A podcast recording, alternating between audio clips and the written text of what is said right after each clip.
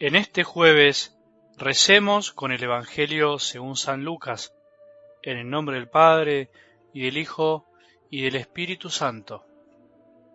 Dijo el Señor, Hay de ustedes que construyen los sepulcros de los profetas, a quienes sus mismos padres han matado. Así se convierten en testigos y aprueban los actos de sus padres. Ellos los mataron y ustedes les construyen sepulcros. Por eso, la sabiduría de Dios ha dicho, Yo les enviaré profetas y apóstoles, matarán y perseguirán a muchos de ellos. Así se pedirá cuenta a esta generación de la sangre de todos los profetas que ha sido derramada desde la creación del mundo, desde la sangre de Abel hasta la sangre de Zacarías, que fue asesinado entre el altar y el santuario.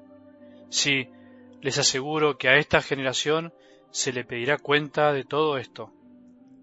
Hay ustedes doctores de la ley, porque se han apoderado de la llave de la ciencia. No han entrado ustedes y a los que quieren entrar se lo impiden.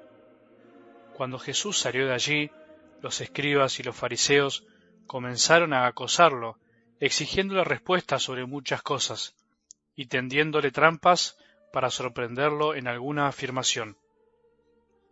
Palabra del Señor.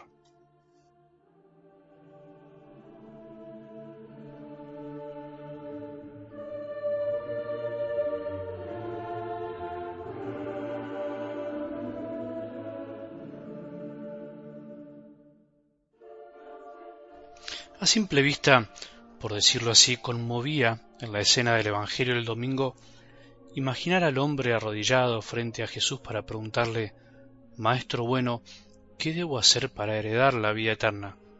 Digo que conmovía porque siempre es lindo imaginar esos momentos únicos para Jesús y para aquellos que se encontraron con Él, en los que pasó algo inolvidable, tan inolvidable, que alguien quiso ponerlo por escrito para que nosotros podamos disfrutarlo hoy.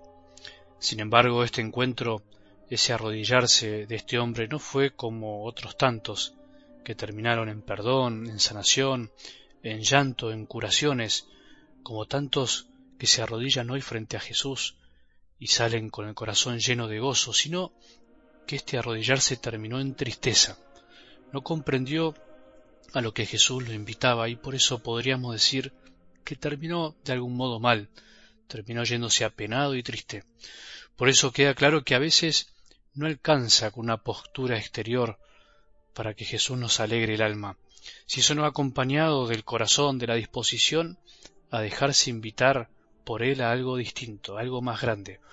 Podemos arrodillarnos mil veces frente a Él, pero si no estamos dispuestos a seguirlo, a dejar algo, a salir de la comodidad de este estar cumpliendo los mandamientos, no nos alcanza. Nos falta una cosa, nos falta lo más importante, en el fondo nos falta el amor.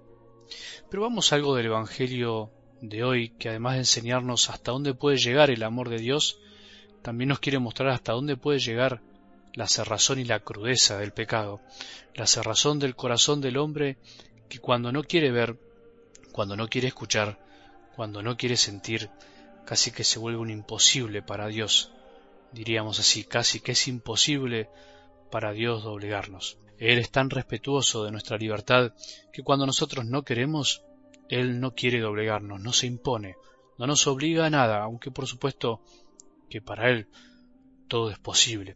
Estos fariseos no querían ver, no podían salir de su encierro.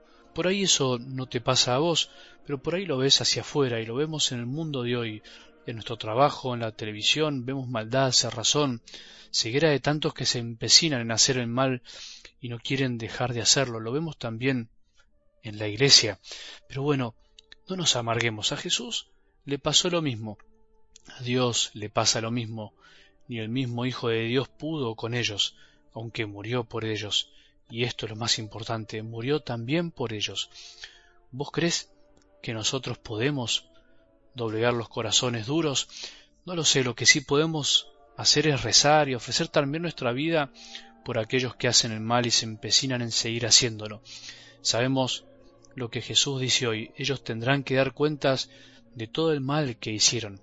Los malvados finalmente tendrán que dar cuenta a Dios del mal que les hicieron a tantos justos y que sigue también sucediendo en tantos aspectos de nuestra vida cuando vemos que sufren tantos inocentes por culpa de la maldad de otros. Eso habrá que dejárselo a Dios, le corresponde a Él. Y lo segundo que podemos sacar de esta escena de hoy es considerar que algún grado de soberbia también nosotros tenemos. Ayer veíamos que la primera hija de la soberbia es la vanidad. Hoy podemos ver otras dos hijas menores de este vicio que es la ambición y la presunción. La ambición es ese querer desordenado, de honor, de fama. Es válido cuidar nuestro buen nombre, decíamos, pero a veces podemos ambicionarlo a costa de todo, por ejemplo, a través de la crítica, de la calumnia, de la mentira, de la traición. Muchas veces hacemos de todo para llegar a quedar bien y que nos tengan por buenos. Una cosa lleva a la otra y todo tiene su raíz en esta ambición desmedida de nuestro buen nombre. ¿Cuántas veces mentimos para quedar bien? ¿Cuántas veces hemos criticado para quedar bien? ¿Cuántas veces hemos traicionado la confianza de alguien para que nosotros quedemos bien? Es para seguir pensando. Y la presunción es intentar aquello que no nos da la capacidad y las posibilidades. Diríamos en Argentina es querer hacer lo que en realidad no nos da, no nos da el cuero. Es el sentirnos omnipotentes, el creer que puedo con todo y no reconocer que a veces no nos da la vida ni el corazón para todo. Soy presuntuoso cuando no delego y pretendo hacerlo todo yo, cuando controlo todo. Podríamos decir que a veces hay una sana inconsciencia y un coraje que nos anima a hacer cosas que no sabemos, pero al mismo tiempo tenemos que saber reconocer nuestros límites, ser humildes y realistas.